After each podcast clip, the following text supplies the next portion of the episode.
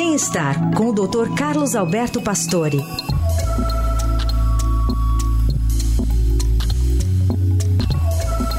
Oi, doutor Pastore, bom dia. Bom dia, Carol. Bom dia, Raíssa. Bom dia. Bom dia, ouvintes. Doutor, a gente está acompanhando né, com mais é, carinho essa questão envolvendo o apresentador Fausto Silva e o transplante de coração. Aparentemente está tudo, tá tudo indo muito bem. Queria que você falasse um pouquinho dessa experiência aqui no Brasil e de como é, os, os casos exitosos né, também servem como exemplo. Claro. Não, transplante no Brasil é uma realidade, não só o transplante de coração, né? Só que em São Paulo você tem centros de transplantadores sensacionais, hospital aqui do rim, que transplanta rins com uma qualidade absurda.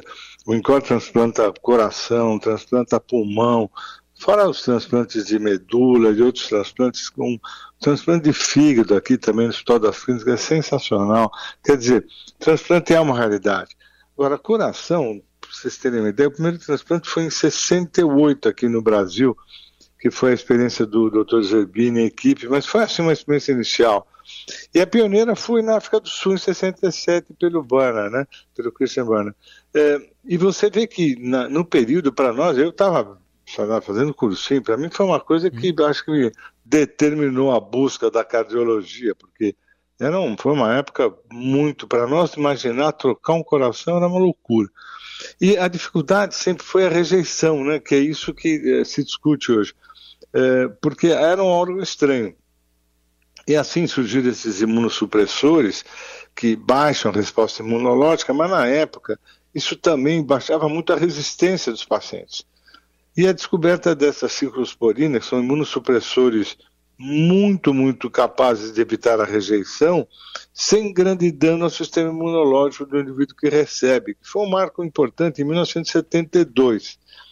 E atualmente isso permite que você faça transplantes de coração e os indivíduos tenham vida normal. Quer dizer, há uma, uma, uma possibilidade hoje nos transplantes realmente de você voltar a uma vida normal, que é uma coisa que lá atrás a gente não imaginava, né? Claro que é o que vai acontecer agora, é sempre um acompanhamento, o indivíduo não, pode largar aí toda essa parte ambulatorial, medicações, fisioterapia, quer dizer, tudo isso é fundamental na evolução dos indivíduos com transplante. Mas isso, incrível como hoje, virou uma rotina, né? Se transplanta isso diariamente e, e, a, e, a, duração até, você pode ir até de, tem indivíduos que duram 5 anos e tem indivíduos que duram 20 anos, dependendo muito do cuidado e de como foi a reação ao transplante. Então, é, é importante entender que o que a gente precisa é de doação. Eu, eu vi até hoje no Estadão dizendo que aumentou em 10% a doação com a história do, do Fausto, né? E realmente foi muito interessante, porque essas situações que são estimulantes para as pessoas doarem.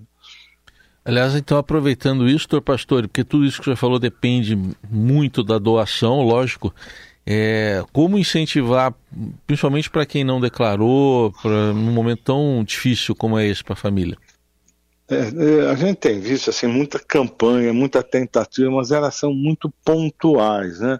Eu acho que teria que ser uma campanha um pouquinho mais demorada, quer dizer, que se criasse mecanismos que a família, como em outros países existe, que fosse bastante estimulado isso nas famílias e para o pessoal entender que não só nesses momentos onde alguma pessoa importante é transplantada, que você ganha mais doadores, mas quando se chama atenção para a doação. A Sociedade Brasileira de, de, Transplantes de Órgãos é uma sociedade muito ativa e tenta realmente fazer isso, mas eu acho que o próprio governo tinha que ter políticas para estimular o transplante, que é uma, uma coisa, uma realidade, e acho que as pessoas não têm ideia do que é espera para um transplante, a gente que vive no hospital onde você tem todo dia crianças, esperando o transplante de coração. É um negócio hum, dramático, né? Se as pessoas pudessem entender o que é esperar um coração, quer dizer, esperar uma nova vida, como isso é importante. É isso mesmo. Muito bom. Doutor, obrigada por hoje, viu? Boa semana. Boa semana.